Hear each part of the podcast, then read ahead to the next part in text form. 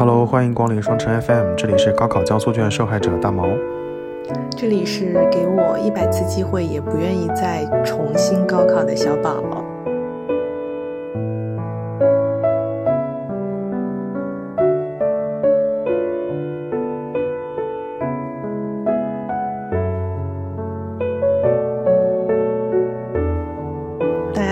这个开头，应该知道我们俩都是曾经的高考受害者。听这期节目的很多人提到高考，都应该不是很开心吧？我觉得大家或多或少都经历过江苏卷的折磨，或者那一年文综、理综都是堪称史上最难。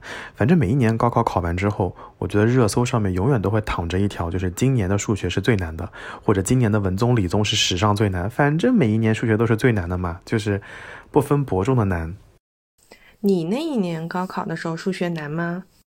应该不简单。反正我印象里，我是最后一届三加二，就是等我三加二结束之后，之后的每一届就是一年一个方案，一年一个方案。所以之前，呃，江苏省省长就是给全国的呃，就给全省的这个呃大学生和在读的学生发了一份问卷调查，就是教育部要求江苏江苏省对于高考的改革进行一个回看或者回顾，然后就问问大家对于江苏高考改革有什么意见啊、建议啊、评价啊怎么样？后来我的。同学们都收到了这个评价以后，我们在群里面顿时就热络了，大家开始疯狂吐槽江苏高考。今年是不是就是取消江苏卷的第一年？对对对，就江苏卷已经成为历史了，然后可能后面现在现在好像还剩浙江卷、天津卷还有北京卷，可能后面慢慢的就是全国都要并到一起了，就是剩全国一、全国二，就是又回到了零几年那个状态。哎，我印象里我的姐姐是零三年高考的，她那个时候的高考模式是三加一加大综合，呃，三加一，sorry sorry，三加大综合加一，就是。语数外三门，然后加一个九门的，就是有一张试卷要考九个学科的，然后再加单独考的一门，然后他那一年考完之后就变成三加二了，所以我是觉得江苏省就是每一年的高考都都还蛮容易上热搜的，我觉得只是那几年没有没有微博而已，没有微没有就是给大家吐槽的频道而已。每次提到江苏卷，大家都吐槽江苏卷的数学是没有选择题的。不好意思啊，叔叔高考的时候还是有选择题的，而且选择题有六十分呢。但是后来江苏卷就变成了没有选择题，只有填空题。你那一届还有选择，我也有选择，我是最后一届有选择的。之后的所有的数学题只有填空题。而且我跟你说，现在江苏卷就是现在江苏的高考数学更变态。它除了单选题之外，还有不定向选择题，就是数学还有多选题。然后我觉得得亏我生的早，哎呀，不然我觉得就，不然我不知道现在这个数学怎么怎么办，哎。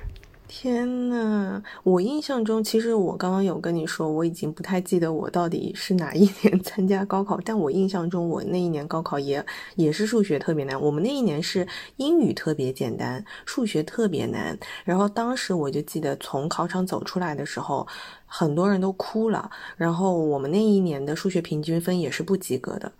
我们今天在吃饭的路上还查了一下，今年包括去年全国各地高考数学平均分，真的就还挺难看的，不堪入目。那一瞬间，你还以为数学考试满分是七十呢。对，反正我就记得那一年，就是出来之后，我就听大家在那边说说数学很难，但本数学渣渣就是难不难跟我有什么关系？对我来说都是一样难的。我是感受不到的。我数学不太好的，我是从高二开始数学慢慢好的。我经常在我班主任家里，一坐就是两三个小时，在他家补数学嘛。因为我们班主任不给别人补课，就给我补课。然后有，然后在什么呢？哎，这个待会儿后面再说。然后结果在考进考场之前，然后我们班主任过来找我，就穿过人群找到我。他说：“不要紧张啊，大题目后面两题不要看啊，把前面做做好就可以了。”所以其实就是多亏了班主任在考试之前给我这种鼓励啊，或者告诫，以至于我在考试的时候其实一点都没紧张。我知道那一年数学还是挺难的，但是我我做完之后就那一年数学是很难的。嗯，我做完之后我就感觉就也就还好了。对，反正我的印象里每一年高考数学考完了之后，没有人说简单的，就每一年都说难。但是怎么办呢？就数学就是很难呀。两个数学渣在这边讨论高考数学。而且我记得，就是我们那一年的物理化学也非常难。就是如果你去知乎上搜，你就能搜到我们那年的物理，可能就是江苏卷史上最难的一年。就那一年到最后改卷子的时候，你写个解，可能都会有一分两分，因为那个分数真的没有眼睛看了。我这一届的同学，其实回忆起高考还是不是很开心的，就是有很多那种。嗯，怎么说？就平时，嗯，动不动考试就考一百三、一百四的，然后最后考试只能考一百零几分，其实对他们来说打击还蛮大的。就我印象里非常深刻的场景就是，物理考完了之后，很多人是哭着离开那个考场的，就哭得非常惨。然后，对数学，反正考完之后，反正永远都有人在哭嘛。今年取消了江苏卷，然后就是江苏跟全国并在一起了。然后其实我本来以为说，哎呀，那江苏的考生应该是难度下降，结果就是全国的考生被坑了，是吗？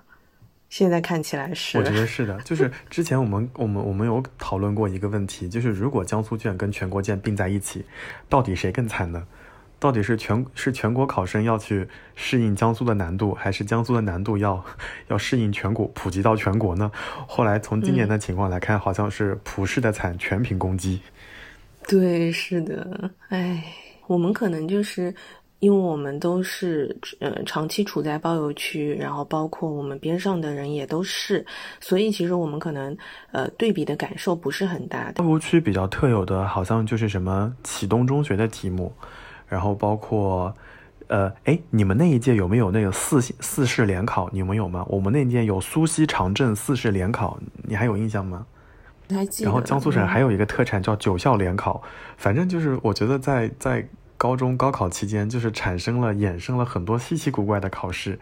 每一年我们都会，比如说笔试这个什么前黄高级中学出的题目太简单，然后下一次就会把我们摁在地上打。在那个时候，其实就已经卷起来了。就是其实提到高考，其实你会发现你还是有说不完的话，而且似乎在大学当中，在呃读研期间跟室友拉近关系最好的方式就是吐槽一下当地的高考。就比如说大家会说江苏卷很难，那河南考生就表示不服，山东考生跳出来说我也不服，四川考生说你们都坐下。就反正全国各地高考都有一些。很有趣的故事。到后来，江苏高考总分变成四百多分的时候，大家就会觉得江苏教学质量差。才不是呢，是我们的分数总分发生了改变。所以每一次提到高考，都有一些呃有趣的故事或者奇奇怪怪的回忆。所以我想问，就是如果真的提到高考，让你印象最深刻的回忆，你你会是哪个呢？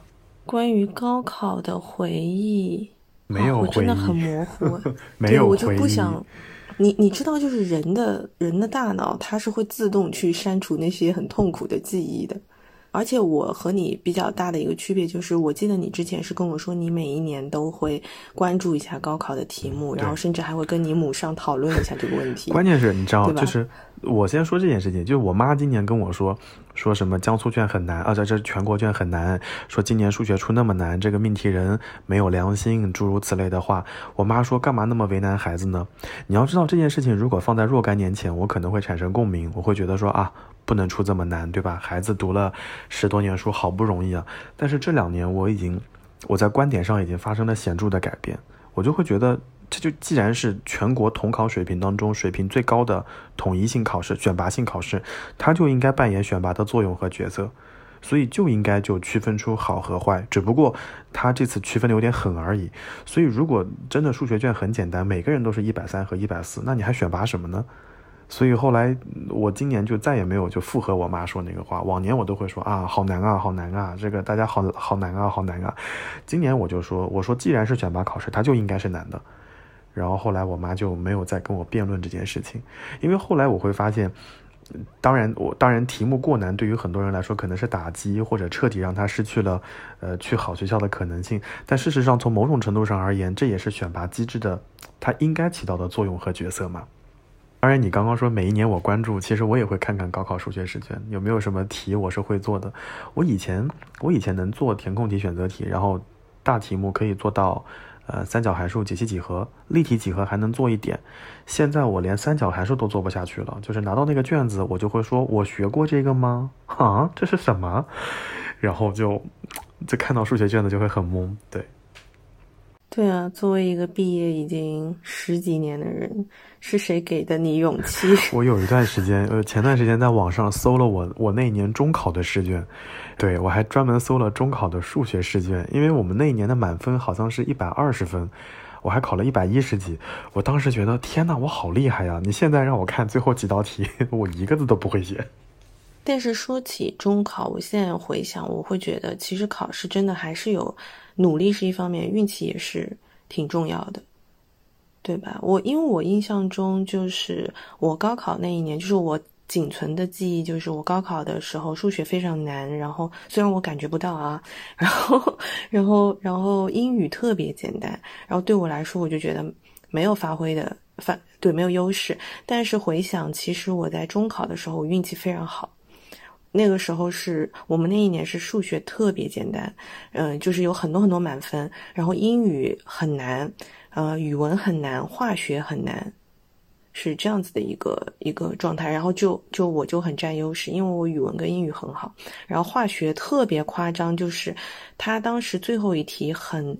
就是很难很难，就是导致那种比如说参加以前参加过那种什么化学竞赛的人都做不出来的一道题，就是压轴的题。但是我当时在补课的时候，我的老师压到了那道题，所以我就分分钟就做出来了。而且我记得我们当时考试的时候，呃，物理化学好像是最后一天，呃，中考不是也是三天嘛？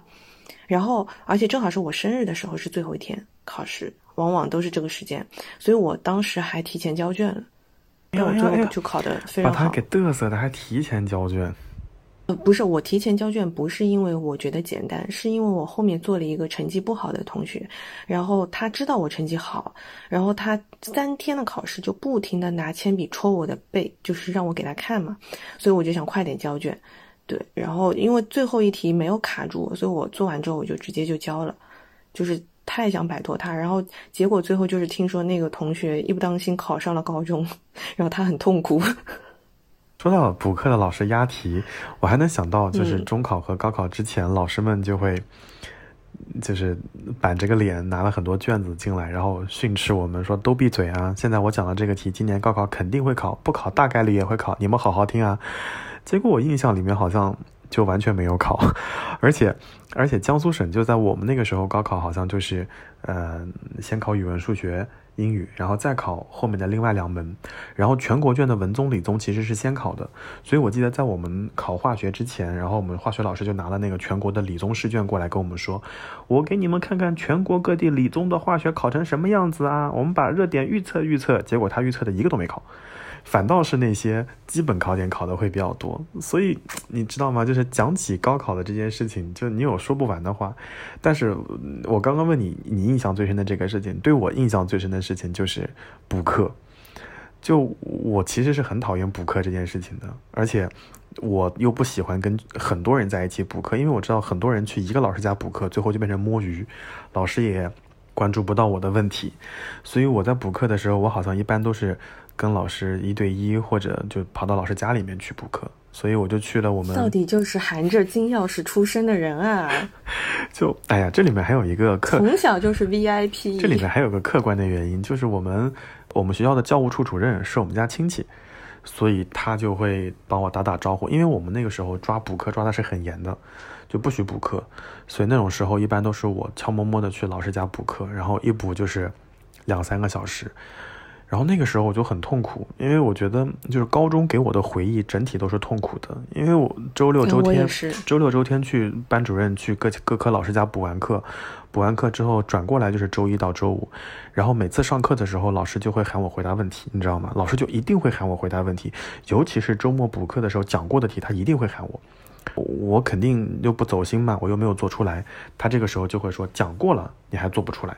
然后 你懂吗？就是那种长期隐藏，就是处在老师们的阴暗之下，所以其实还挺难过的。所以高中的时候，即使最后我补的都是理科，数学、物理、化学这种学科，但是最后考的考的最好的其实还是稀巴烂，还是稀 对考的还是稀巴烂，没有考那么好。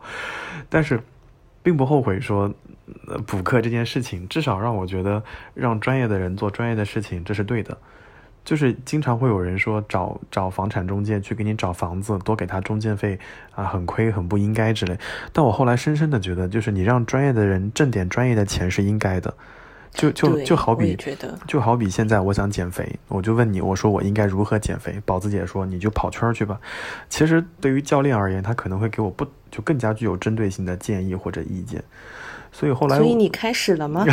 怎么会提到这件事情啊？所以你自己提的。所以我是觉得让让我们高中老师挣点挣那些钱，我觉得是应该的，至少他。非常清楚地指出了我的问题和困惑所在，然后精彩的故事就来了。我高考高中毕业之后念了大学，然后，嗯，国庆的时候回了趟母校，见了一下老师，他居然把我摁在那边改卷子。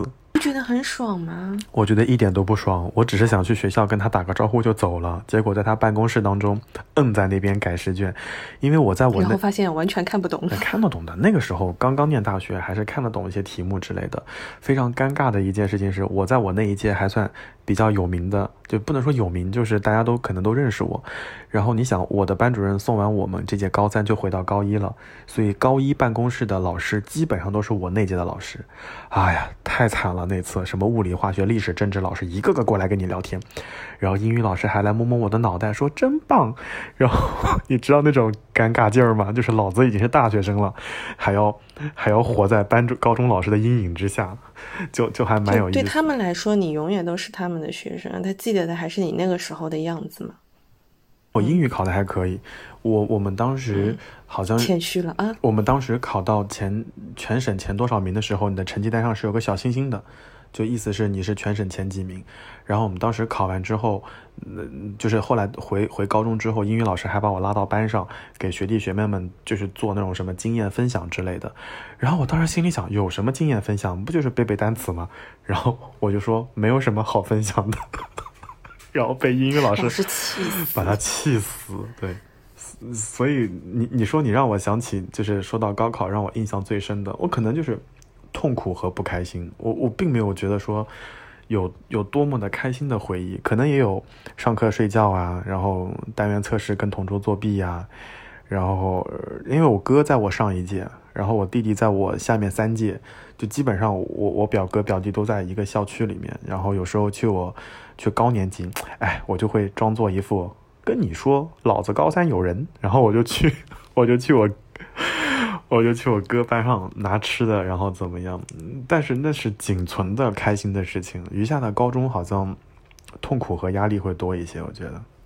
其实你刚刚讲的有一些回忆，还是就是也不只是说关于高考这一件事情，就是还有高中的。我大部分关于高中的回忆也都是痛苦的，因为我当时是从就是嗯，我们那个时候小学还没有学区的那个概念，都是地段嘛，就随便上。然后到了初中的时候，呃，我就是小学跟初中都是地段生，上的是一个那种。呃，不上不下，很普通的一个学校，但是呢，那个学校的老师和学生都特别好。我一直觉得，我初中的时候是我就是整个学生时代最最开心的时候。那边的老师，他当然也有一些管得很严格的那种，就特别好的学校，但我不在那些学校，然后我也感受不到。然后，然后我们那个学校整个的学习的氛围就是放养式的。就你可以玩得很开心，你只要把作业做好就好了。然后就反而是在这样子的一个环境下，我中考就考得特别好，然后我就考到了重点中学去了。然后，然后呃，考进去之后，因为我考的那个也是一个省高中，然后我没有意识到我身边的朋友，他我身边的同学，包括老师都不是本地的，大部分就百分之八十不是本地人。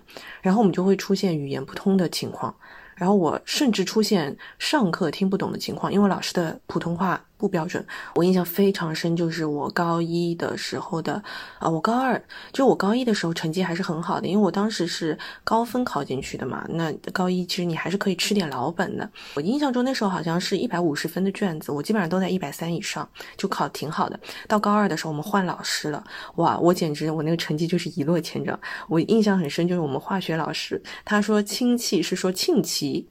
然后我就一节课，我就一直在想庆奇是什么东西，你知道吗？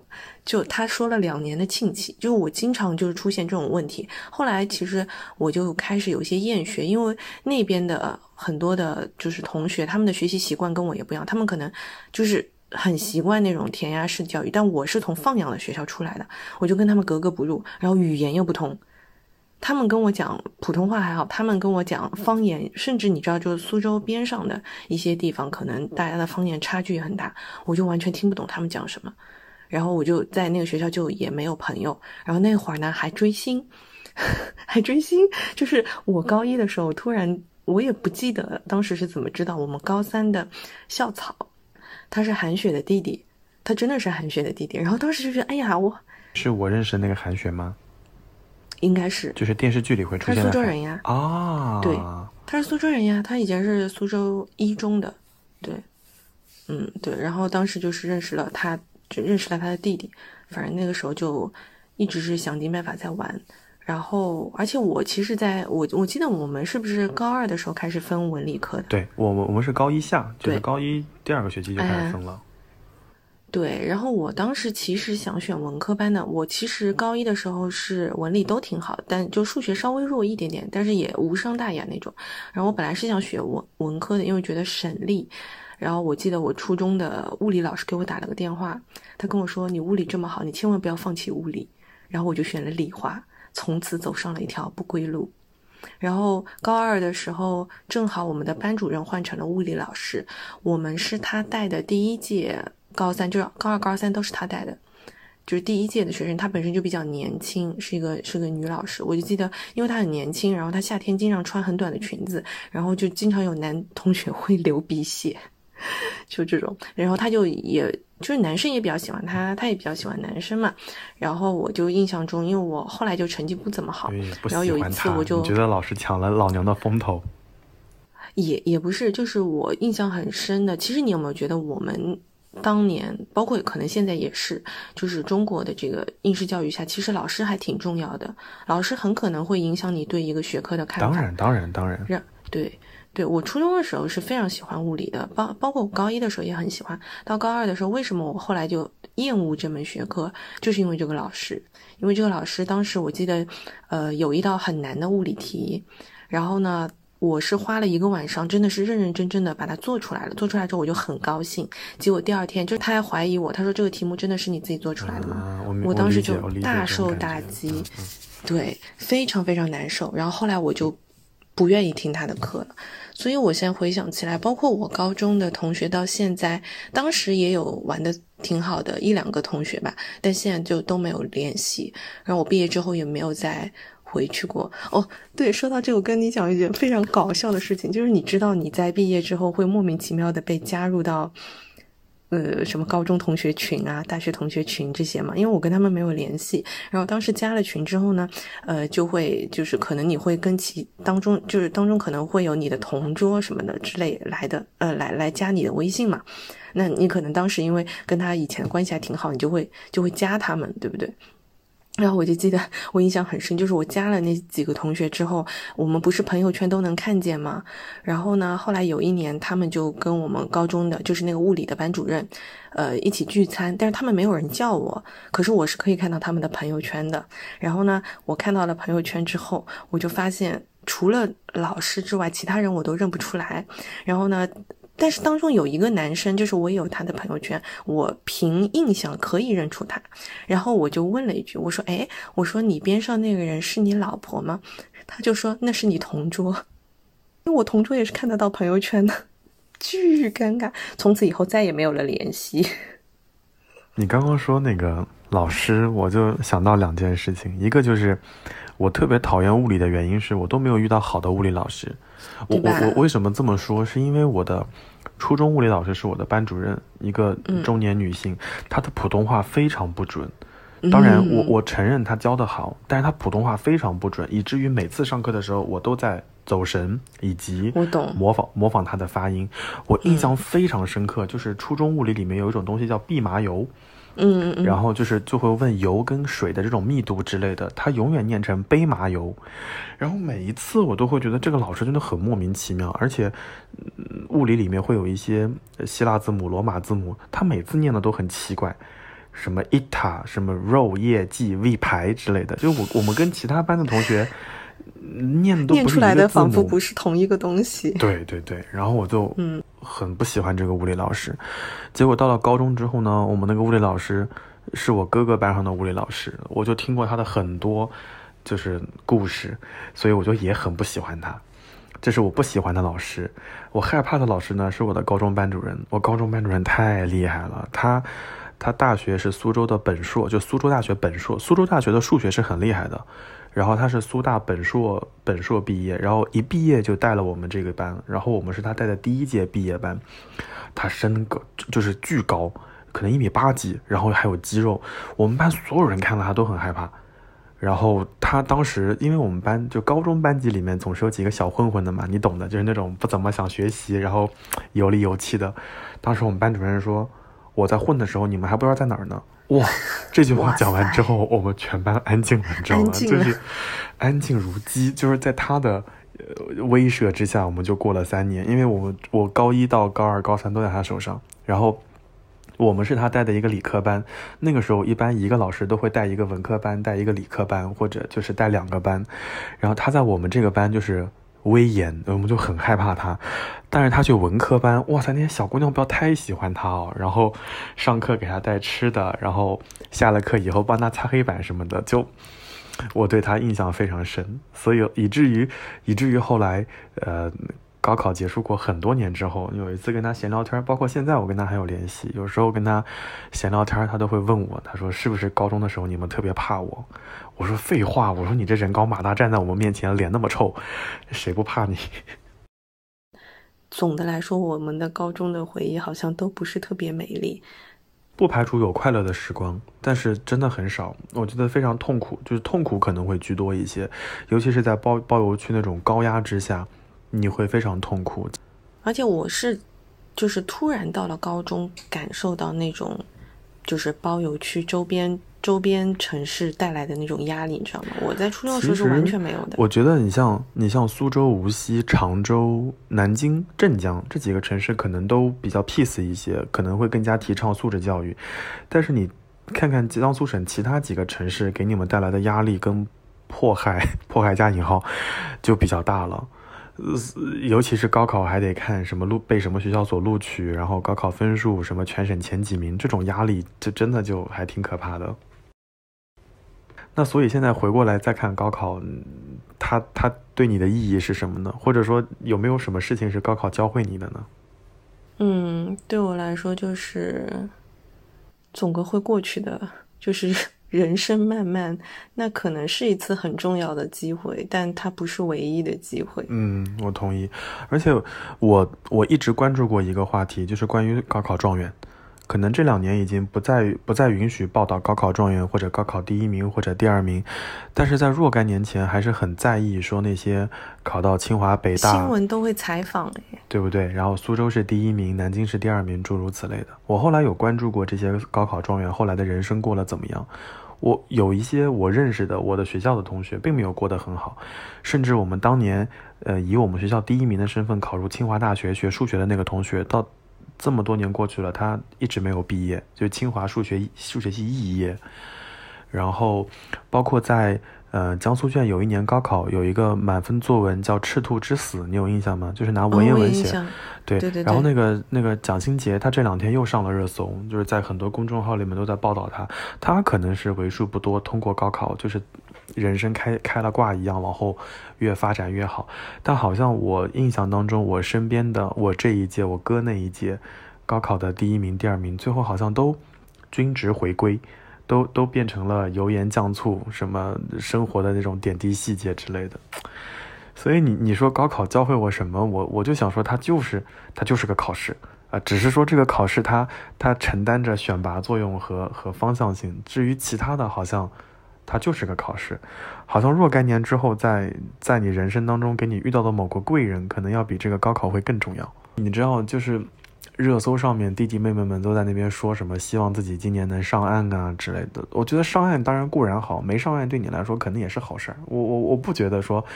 高考考砸了，对你来说到底怎么样？我们那一年，我们其实我们也听说过很多我们周围的一些同学的故事，比如说高考考得特别好的，然后大学四年就是浑浑噩噩。对浑浑噩噩，然后最后其实可能在找工作的时候，也就是会比较坎坷。那么高考的时候考的不是很好的，痛定思痛，然后四年积累下来，其实也后来得到了很好的工作机会，其实都是有的。就像你说的，那只是一场考试，它不代表，就是说，它可能在当下，对于当下的我们，当下的呃大家来说，是一件头等大事。那其实对于学生来说，考试就是头等大事。但等你的身份，嗯，进行转变之后，对对，它就是那么一回事。不是这样的，对对对对对。所以就是考今年，呃，或者说是往年，你嗯考得好的同学，你也不用。就是也不要觉得你已经笑到最后了，其实往后的刚刚开始就刚刚开始，包括后面的你呃大学毕业之后，我觉得你可能后面面对的人生的每一个阶段都会比高考要难得多。所以为什么为什么大家都说成年人都说做学生的时候是最快乐的？嗯哼，我我很同意，我很同意呀。而且我还要再增补的一点就是，可能在那个当下，大家觉得高考比较比较困难，但我觉得在高考之后，第一个最大的挑战就是选专业。中国现在的这种教育体系之下，呃，孩子们只是负责自己读书这件事情，选什么专业全是家长拍脑袋定的。我印象非常深，就是我爸给我选专业的时候，我爸说：“你选什么专业？”我说：“我想学英语。”我爸说：“不行。”啊，除了英语之外，你都可以选。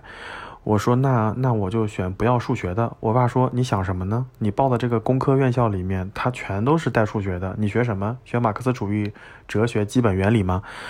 所以你不觉得这很荒谬吗？我姐姐高考那一年，正好遇到了大学扩招，然后大学扩招之后，呃，在南京有很多大学，比如说南京财经大学，就是那两年刚新建的。那两年有一些专业很火呀，比如说国际经济与贸易。你你再比如说我报的金融学、会计学，那两年不就烂大街了吗？对我们那几年是金融特别特别热门，然后我记得在我哥哥那那两年是计算机特别特别热门。嗯嗯。但是等我们这这些学生，就是你在热门的时候你选了热门的专业，等你毕业的时候，说不定就是另外一番天地了。对，真的是。而且而且可能会造成劳动力生产力过剩嘛。所以，我我觉得更加更加可笑的一件事情是，大家读了三年或者读了中学这么多年，连自己喜欢什么都不知道，选专业都是爸妈一拍脑袋，跟亲戚朋友们聊聊天之类的。所以，从某种程度上而言，我觉得高考可能没有那么困难吧，选专业似乎是更困难的。你看我弟弟，我弟弟就是自然学科就很好，物理、化学、生物都很好，他最后读了个审计专业。你要知道审审计这个专业对他来说，他其实学的也很不开心的。他现在所从事的所有工作也好，后来读的硕士，读的两个硕士也好，都跟审计没有半毛钱关系。啊，我我真的觉得就是高考对我们来说，可能就是它就是一场考试，然后它可能像是一种告别，就是告诉我们你的 easy life 已经过去了，从交完卷子的那一刻开始，你将会面临真正的人生。因为我觉得在高中时期，任何事情都有人帮你挡着。就比如说，家里亲戚朋友吵架，你爸妈不会让你知道的。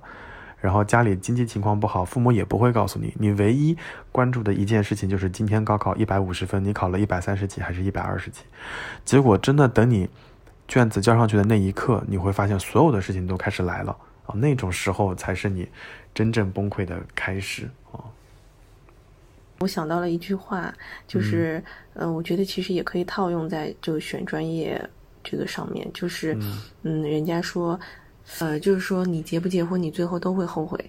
那其实我觉得选专业也是的，可能嗯，确实有一些人他选到了选对了专业，然后他日日后从事了他热爱的工作，呃，包括每一每一个大学的毕业生，他其实可能在毕业初期都是带着这样子，或呃，包括那个就是高考结束然后选专业的。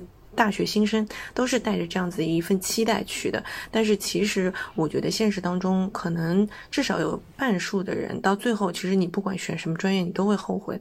嗯，就是你可能到最后，就像你说的，都会回归到平均值。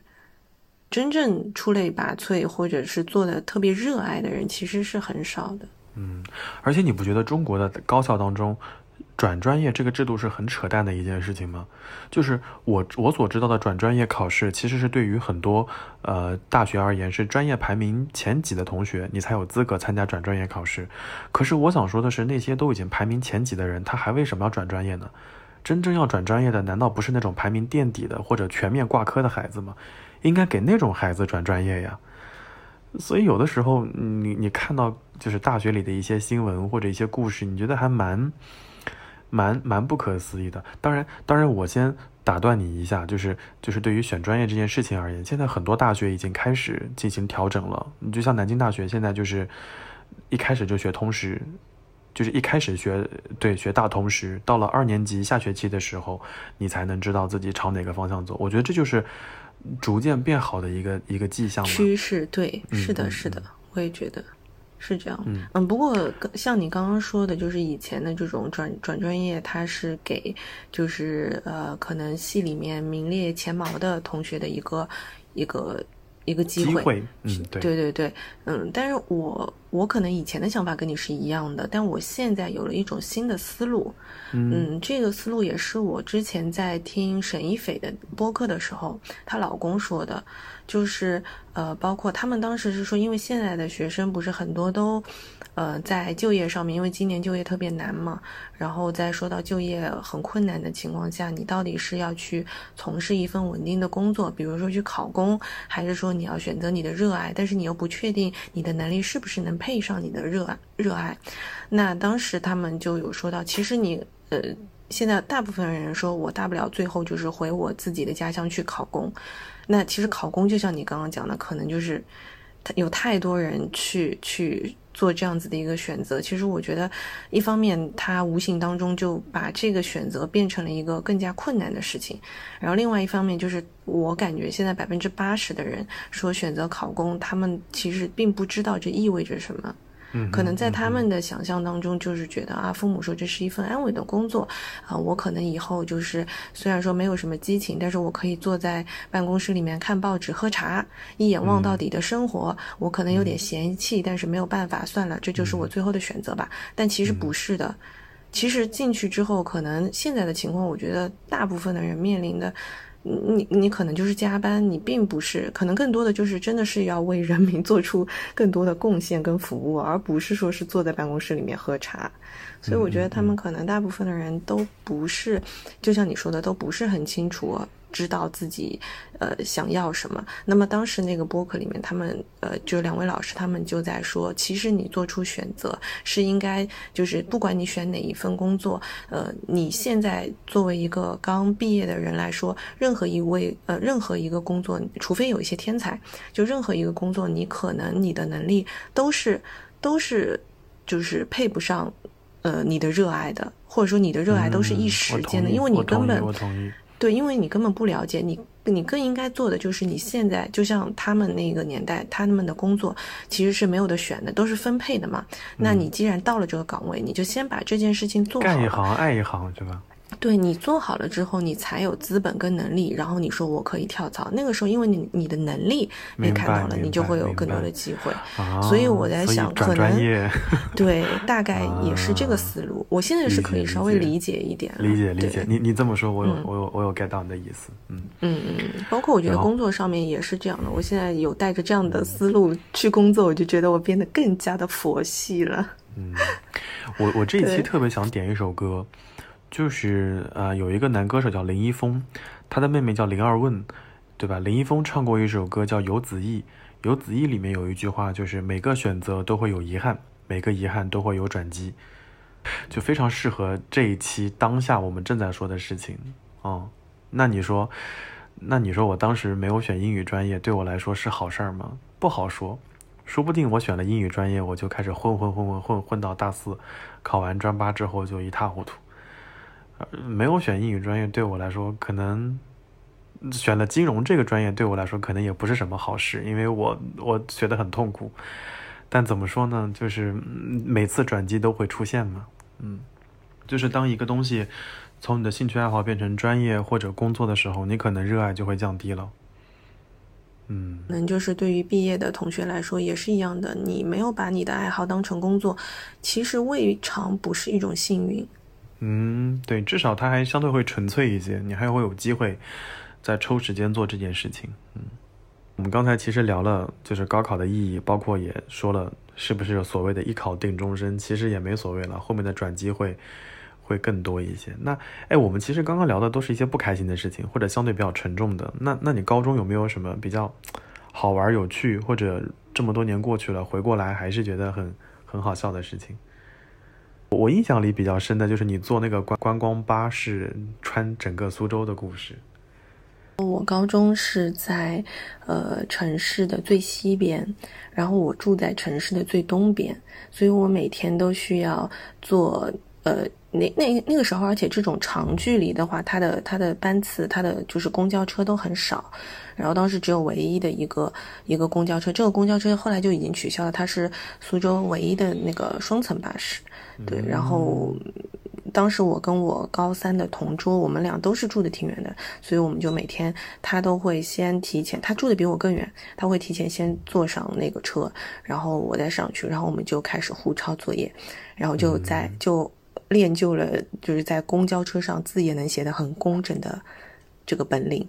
嗯，说到高中，其实我先回想起来，我印象很深的是一个老师和一个同学的故事。然后，这是两个，先先对，先讲老师的故事。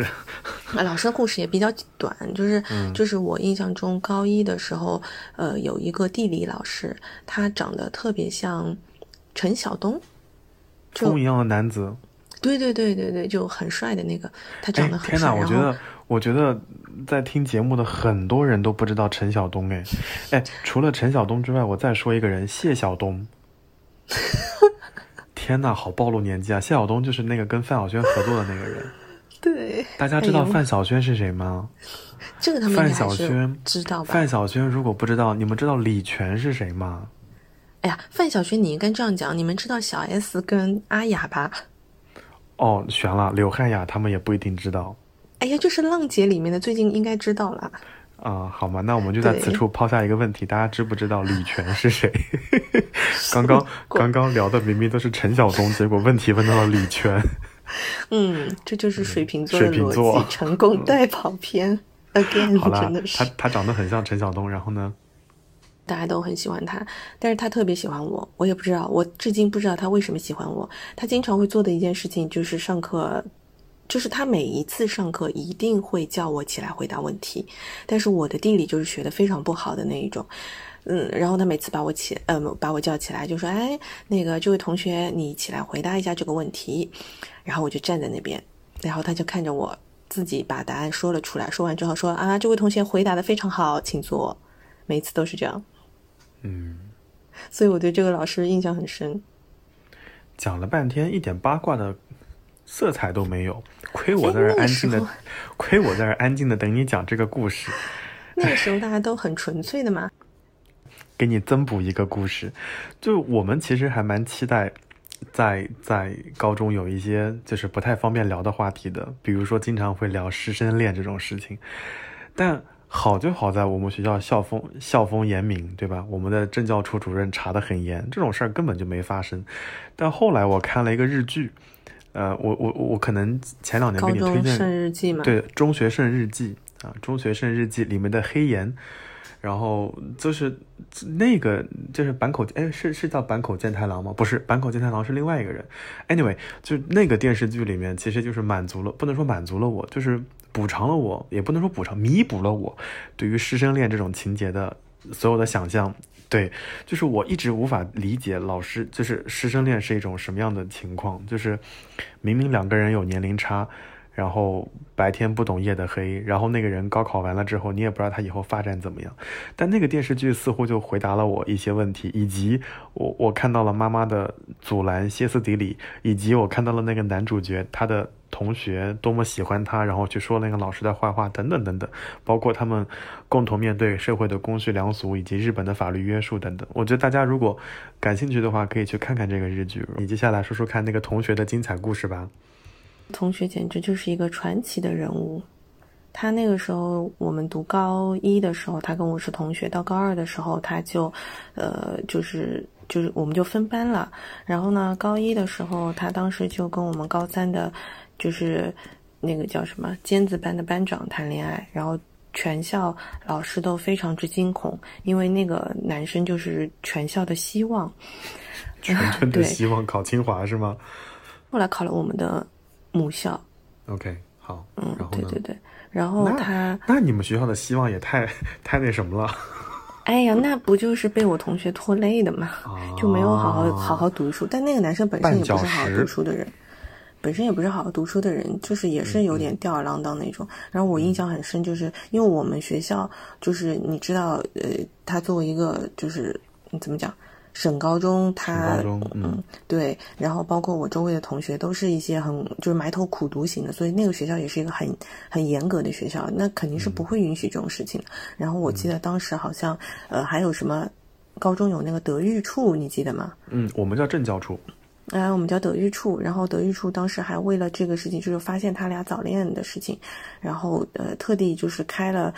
呃，据这位同学说啊，就是开了三天三夜的大会，然后成绩成呃成立了一个什么早恋捉奸小组，然后每天晚上会在那个 对每天早恋捉奸小组对，然后你每天晚上就是会去操场，然后拿着那个那个就是呃手电筒在那边扫射扫射，看看有没有人之类的。对，然后我印象中印象比较深的事情就是，呃，后来那个男生考完试之后不就。嗯，高三就不不就提前就放假了嘛，然后呢，他经常就是还是会来找我同学玩嘛，因为我们是那个时候也是寄宿的高中，就晚上不能出去。然后我们的宿舍楼是住在三楼，我印象中。然后那个男的不会爬上来吧？No No No，是女生爬下去。妈耶！对，你想在我们那个年代，这是一个很疯狂的举动，而且当时这个要处分了吧？记大过了吧？没有没有没有发现。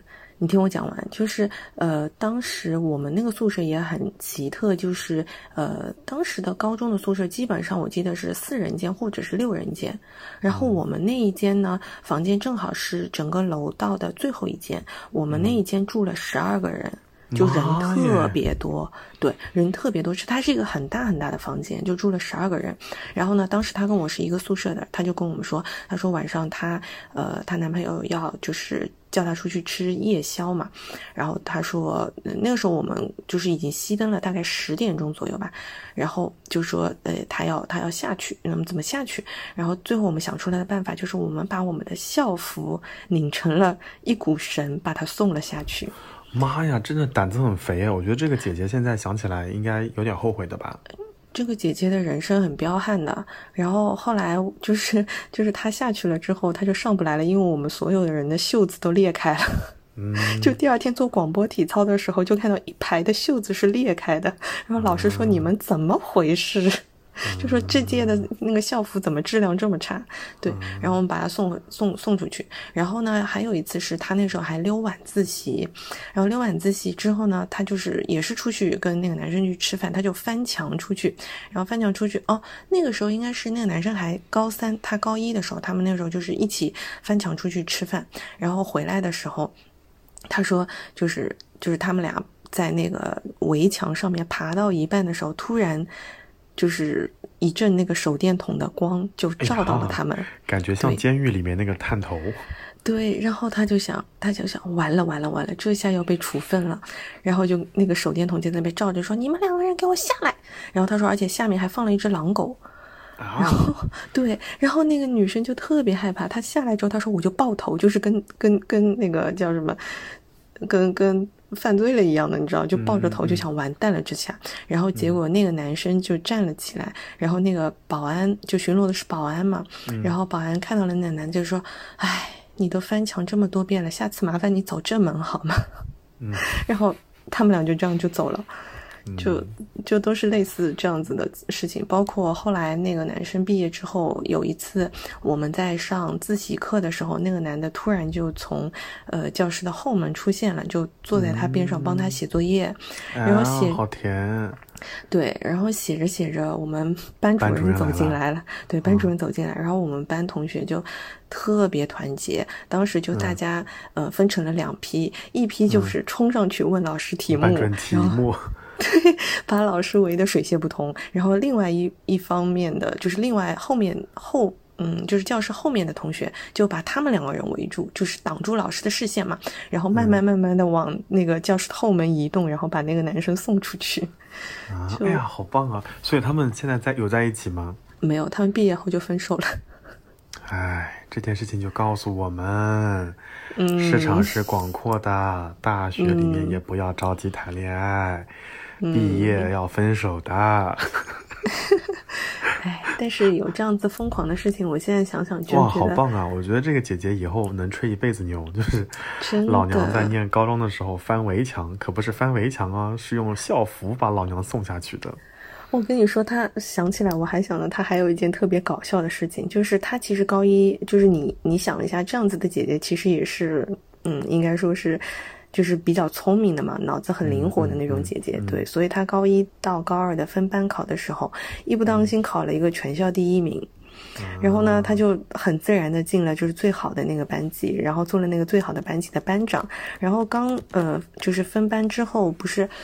呃，我记得是高一下学期的时候考完试，然后分班，然后接着就放假了嘛。放完假之后就来上课，然后放完假之后就会，呃，进行呃就是高二的第一场模模底考嘛。然后当时他模底考的时候特别搞笑，因为他是凭。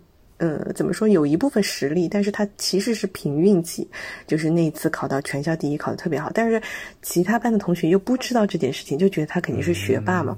然后呢，一般来说就是学习，呃，学期刚开始的模底考都会特别难嘛。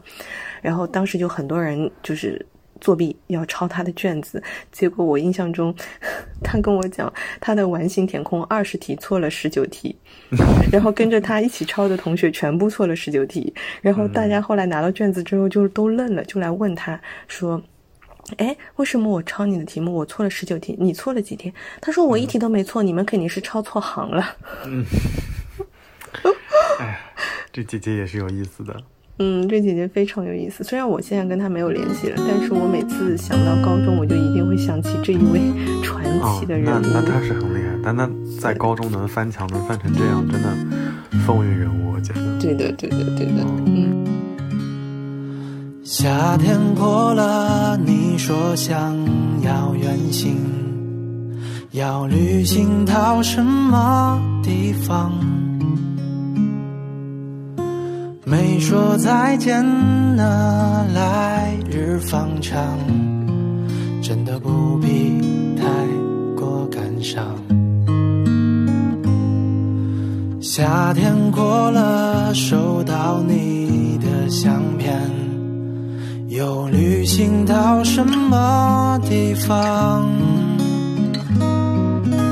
感谢你的来信，我的朋友。在这里等你，经过狂欢的人群，看过无眠的灯火，愿意走完山海与星河，可是你在哪里？你你有这一类的同学吗？因为我走读，我我家离学校非常近，非常近。就是，嗯，我那个时候五月天的专辑就出到什么类似于《为爱而生》啊、《知足》啊这种，近到那个时候还听 CD，就是距离近到就是两首歌还没听完呢，我就已经到家了，或者我就已经到学校了，就根本没有时间说有什么愉快的生活啊之类的。再加上我们家亲戚有一些人在这个学校工作。所以后来就变成了老师们都认识我，即使不教我，然后也多多少少看见我在某人家里吃过饭。那个某人就是我们家亲戚，我在他们家吃过饭，大家都会打过照面。有的时候就很尴尬，就是老师就会说：“来来来，坐坐坐我后架上，坐我坐我后座，我把你带了去吧。”所以大家就会觉得很奇怪，就是我坐过各种老师的车进学校，因为我们学校门口是有一个，就是类似于检查仪容仪表，有没有带校徽，然后有没有。戴耳机、打耳钉这种，这种岗亭，然后大家对我的印象就是这个人有点有点意思的，就是每次他都是坐的小车车呼啸而过，冲进那个大门的，然后，所以我在高中就是没有什么特别快乐的故事，因为家里有亲戚在这个学校，大家总觉得我有时候会给老师打小报告啊之类的，但其实也没有，对吧？大家会跟我可能会保持一些距离，但是后来结果大家大家发现，在我这边获得的快乐会更多一些，因为我会讲一讲其他班的故事，然后我在中学里面做过语文课代表，然后语文课代表有一个至高无上的权利，就是撕答案。就是你们那种参考书最后的答案都是我我们撕下来送到老师办公室去的。然后语文老师他又很信任我，所以一般我们都不会说，比如说你藏第一页，芋头藏第二页，丽丽第三页，我藏第四页，然后你们几个人藏的就是一份完整的参考单，我都不用藏的。就班主任就语文老师让我撕完答案之后，我就会扔一份答案在男厕所里，然后我自己再送余下的到办公室去，然后。然后就让同学们去拿答案之类的，所以我就利用这种职务之便，给班级的同学提供了诸多便利。所以到了二年级的时候，大家跟我的关系可能慢慢变得稍微好了一些。但但那个时候，其实你已经没有什么太多精力在在跟朋友相处上面了。那个时候忙考试已经忙得焦头烂额了。嗯嗯嗯。对，其实你说起来这个的话，我就想到我们在读书的时候，对于，呃，我不知道你们啊，就是我当时是，不管是初中还是高中，都会有一个班级，就是教师子女班，就是就是可能，嗯，所有的教师子女都在那一个班级，然后我们当时就是会对于教师的子女，就觉得。很羡慕，就觉得哇，你就是你补课就直接就是你爸妈教你就好了那种。但我现在就觉得他他们会有很多特权，但现在想起来，我觉得其实挺痛苦的，因为你就痛苦，对你所有的自由都被限制了，你都被监视着，然后你考得不好，你也没有办法瞒住他们，他们比你还要先知道结果。对呀，对呀，而且而且似乎你还。背负着另外一种 assumption，就是因为你是老师的孩子，你必须考得好，你必须考得好，对对。嗯，但是后来，当他们知道我我们家亲戚是学校的管理者以后，他们就跟我刻意的保持了距离。这是一年级的时候，然后到了二年级以后，发现我可以自由进出教务处和政教处，然后他们就跟我关系变得好了一些，经常让我打听打听学校什么时候考试，什么时候放假，诸如此类的。很多快乐可能都是在初中，然后初中的快乐就是傻小子傻乐啊，别的都没有什么。我我在我的初中可能是属于那种，嗯。比较很早带那个 M P 三，就 Walkman，那个时候叫 Walkman，然后还有那个还有一段时间叫 M D，你有印象吗？啊，M D，然后后来改成 C D，就是我在我们中学就是属于上课上学的时候是要带 C D 带带 M P 三去听的，所以从那个时候什么周杰伦、孙燕姿开始，包括后来的蔡依林，就一路听下去。然后我在中学阶段，我感觉最快乐的一件事情就是每一年开运动会，运动会的时候会有主席台，大家在主席台上会念给各个班加油的一些稿子。然后除了这个之外，在不念稿子的时候就放歌。然后当时的绝大部分磁带和 CD 的来源就是我，我觉得这是可能我在中学为数不多的快乐的事情，其他的可能就也想不起来太多了，可能也有一些。呃，好笑的故事，但是和那个姐姐相比啊，我们那些故事简直就是什么都不算。我觉得那个姐姐是真的挺挺厉害的，她应该还是有她有更多的故事，但我现在其实能够想起来的，印象比较深刻的就是就这一些。对对对，我有我有努力回忆过，我们有没有什么打群架，然后这个呃挑衅的事情，后来发现没有。因为我们这一届班主任当中男生太多了，男性班主任太多了，个个高大威猛，然后每一个都能镇得住我们。那我也觉得有可能就是因为在高中的这段压抑的这种学习，后来后来就会让我觉得学习。当然，我我从小就觉得学习不是一件快乐的事情。有可能从中学到到高中开始，我就从来没有把学习当做一件，就是我主动的要去完成的一件事情。我永远把它当做一个任务去完成，就不管是。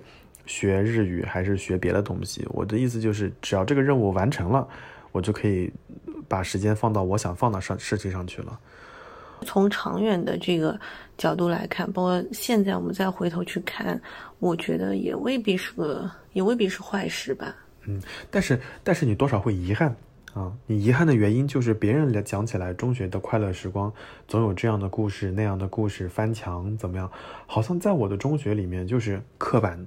然后处于高压之下，然后时时刻刻考试，走两步都是你认识的老师，啊，我觉得这个对我来说，可能就是不快乐的最主要来源。你就对我突然想到应该怎么描述了，就你感觉时时刻刻处在被监控和被监视当中，因为那些人都认识我们家亲戚，所以我今天放学和哪个女生一起走路，我今天和哪个男生一起去小卖部吃东西，然后上课迟到了，我妈总是能在第一时间知道。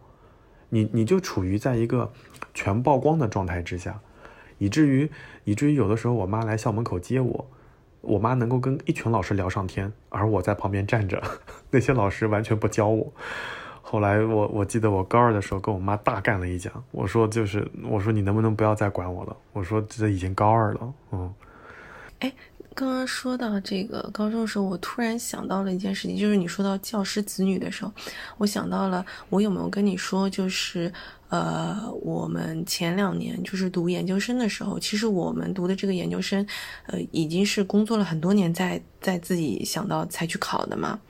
然后我就在呃学校里面遇到了一个我的高中校友，但是我高中的时候不认识他。然后哦，我高中的时候不认识他，但是我跟他做了三年的校友，他在我隔壁班，他是我们当时的。呃，某一位数学老师的儿子，然后我们大学的时候又上了同一所大学，我依旧不认识他。然后我们一起工作了那么多年，就是我们一我们呃，当然不在一个地方工作，我们就是都工作了那么多年，毕业了那么多年，竟然在同一年又考到了同一个学校，所以后来又跟他联系上了吗？对啊，后来我们现在就是很要好的朋友。啊，就觉得还挺神奇的。然后他当时还跟我说：“他说你竟然不认识我？他说你知道我爸是谁吗？”然后他一说那个数学老师名字，我说：“啊，我说我知道了。”我说：“因为我很讨厌那个数学老师，所以我不认识你。” 连带讨厌他的女儿。嗯，儿子，儿子。嗯，啊，儿子。OK。对对，然后他就说他高中三年都在跟他爸爸就是做抗争，然后特别搞笑，就是他大学不是跟我们是同一个大学吗？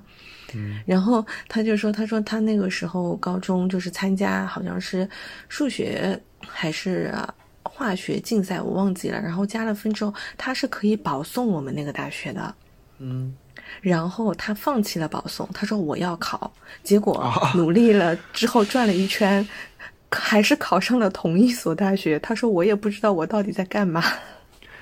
哎，就是就是倔嘛，就是不愿意被被枷锁捆绑住。对，就还挺有意思的，想想。当然，我觉得在听这个节目的小朋友们，可能大大多数都已经高考了。可能今年高考分数结束之后，又会有一批新的大学生，大家可能会接触到小宇宙这个平台。我觉得中考的小朋友可能会更少。如果让你给那些准准高、准大一啊，或者新高三，有什么想说的，你你会说什么呢？觉得我说的话，可能就是是在。十几年前做学生的我最不想听到的那句话，但我还是很想说，就是读书是世界上最简单的事。当然，现在我也不要脸。现在我也这么认为。我我我回忆起我在大学里面、在中学里面读书的时候，我觉得好简单啊，就是睁眼去上课，对吧？即使今天你被老师骂了，那又怎么样呢？我我反正还是要毕业，从这个学校离开，太太舒服了，没有什么事情。嗯，而且你可以以读书为一切理由逃推开所有的事情。你不管那个时候的题目有多难，然后课堂有多困，你可能到最后，呃，很多年你根本就想不起那些题目它是怎么解的，但是你可能还是会想起当时上学时候那种很简单的快乐，以及像我刚刚说的那些很可爱的同学。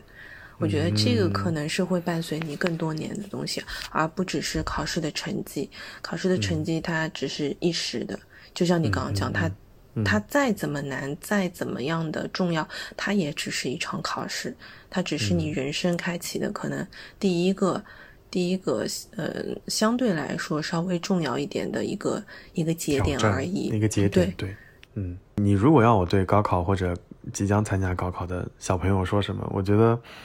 我要讲的第一件第一句话就是，每个年龄段都有每个年龄段该做的事情，或者他一定要体验的事情。就过了那个年龄段，你再再再到在若干年之后再再去做这件事情，你可能会心有余而力不足。我身边会有很多朋友在工作那么多年之后，觉得还想再读个好大学，所以他们每一年都坚持不懈的参加成人高考。啊，真的，他们会报北京师范大学的日语专业，报北京邮电大学的什么专业，每年考，每年考，每年考，当然每年都考不上。然后每一年跟他们开玩笑，就说今年还要去再去送钱吗？他说要的。他说我要了却一下当年的梦想。啊，虽然这种话听起来你会觉得略发略微有点油腻，对吧？在我们这个年龄讲梦想这两个字是有点油腻的，但我是觉得每个年龄段都有每个年龄段应该要做的事情，不要不要留下遗憾。我觉得就好了。至于说高考考得好还是不好，那是另外一回事情。因为好不好不是由你来评价的，这可能是过了十几二十年以后才会去评价这件事情啊。这是这是第一点啊。还有一件事情就是，我想说的是，可能大学四年过得比高中还快。高中因为有考试有放假，你可能会过得稍微慢一些，可能有点节奏啊之类的。大学可能一眨眼就过去了。我我还记得我自己大一大二的时候的一些事情啊，虽然大三大四的印象会很淡，但我还记得大一大二的事，真的，一眨眼，就是我不在了，你的印象就淡了，是吗？哎，对对对，就一眨眼，一眨眼四年就过去了。对，然后其实进入大学之后，我觉得就整个时间就开始越过越快，就开始加速了。对对对对对，我我想说的就是这件事情，就是从大学开始就是都在加速，而且一眨眼就过去了。所以我觉得大家要珍惜自己二十多岁、二十出头的时候，皮肤还很好，没有黑眼圈。又来了，没有啦，就是该护肤还是要护肤，但重点不是这个，重点是你要珍惜现在时间还不是过得很快的时候。真的，你你可能会觉得大学好无聊啊，怎么同学那么傻叉，然后老师怎么到了大一还有辅导员查某晚自习，那个真的是你为数不多的快乐时光了。一一旦走向社会，开始工作之后。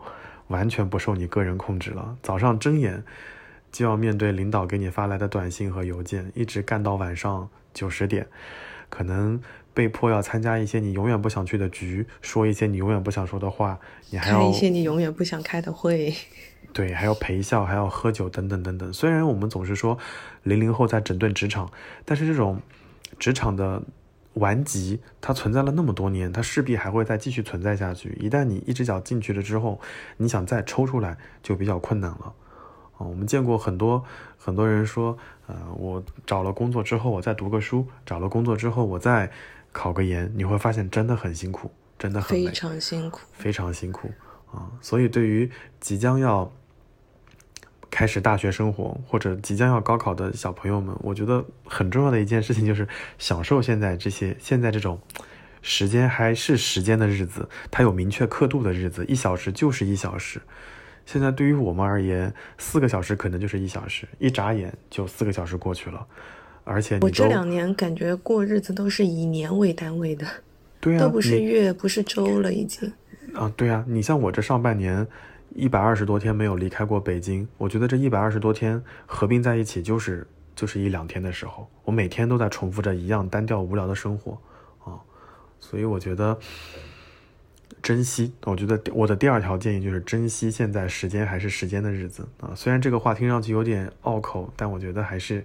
那个道理啊，这是我觉得其实就是很多大学生会说啊，我在选工作的时候谈热爱。那我觉得其实你在大学里面是大学的四年，可能就是你真正可以有自由去做这些你热爱的事情的的的时光了。那如果你有所热爱的话，你从大学的时候你就好好珍惜这些时间。等你毕业工作之后，真的有太多太多你想不到的不得已。会去无限的去压缩你所谓的自由的自由跟你的你的权利，对。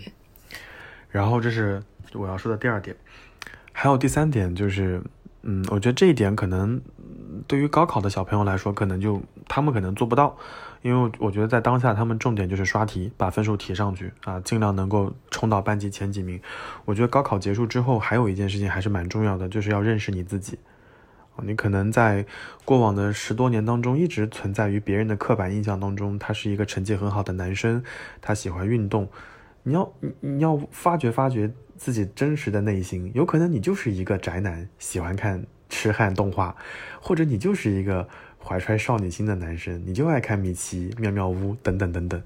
我觉得认识自己这件事情太重要了。我们好像一直都存在于刻板印象当中，男生一定是理工科好，文生女生一定是文科好。谁说的？不一定的。谁说谁说体？哎，你们那个时候有有体校吗？有少体校吗？有啊。对啊，就是谁说少体校里面厉害的一定是男生，也可以有女生的。所以我觉得大家真的要花点时间去去摆脱那些刻板印象，要。认识自己，我觉得，我觉得认识自己这件事情是给中国教育制度下面的一个很大的命题。嗯，对，而且认识自己这件事情就是越早做到越好。哦，可能可能你在十十七十八岁的时候，你没有办法认识自己，你可能认识的是不全面的或者不完整的，但至少你有个有个影子，有个意识。你可能要意识去做对吧？你要你要关注自己内心的声音，听到自己真实的想法，而不是在意别人的眼光，在意家长对你的约束和限制。我觉得这一点其实对于很多人来说都是有些缺乏的。对对对，是的。太盲目去去关注说外面的世界是怎么样的，或者外面的世界它需要什么，而没有向内探索说你是一个什么样子的人，你适合什么，你需要什么。其实这个可能会更重要一点。你不觉得吗？从中中考开始，我们就比分数、比成绩，然后比他的数学比我多做几个题，好像从来没有关注过说我就想学点英语，那又怎么了呢？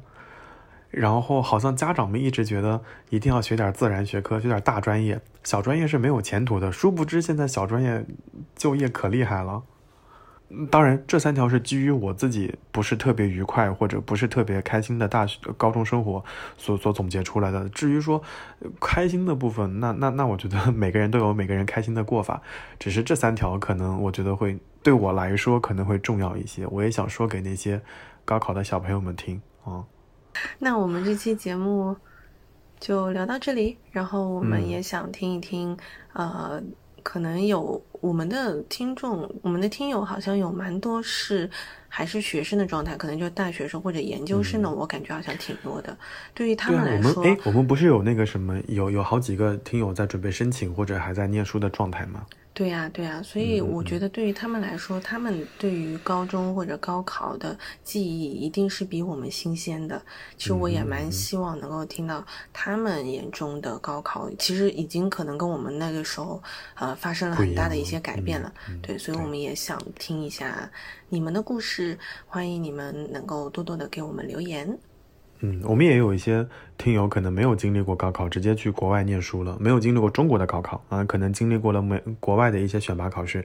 我们也想听听看，在国外参加高考到底是什么样的体验。反正，总之，大家跟高考、跟高中相关的一些回忆啊、故事啊什么的，我们都特别期待看到大家的回复。对的，我们也想看。其实，包括你，如果说没有走传统的这个高考之路，你是出国去读书的同学，那你现在过了那么多年，你回头来看你这个选择，呃，和你当时做这个决定的时候，你的想法是不是有一些呃不同？然后，包括你想要告诉没有走这条路的呃其他的一些朋友。就是你的一些感受，我都希望大家可以在评论区，就是多多的发表自己的一些想法吧。嗯，因为很多人说我们这个节目的歌还是挺好听的。那大家如果对我们的歌感兴趣的话，可以看我们的 show notes，在每一期的 show notes 当中都会有每首歌的介绍。大家也可以到网易云音乐上面搜取搜索相应的歌单。好的，好，那我们这期节目就到这边吧，跟各位说拜拜吧，祝各位收听愉快，拜拜。拜拜。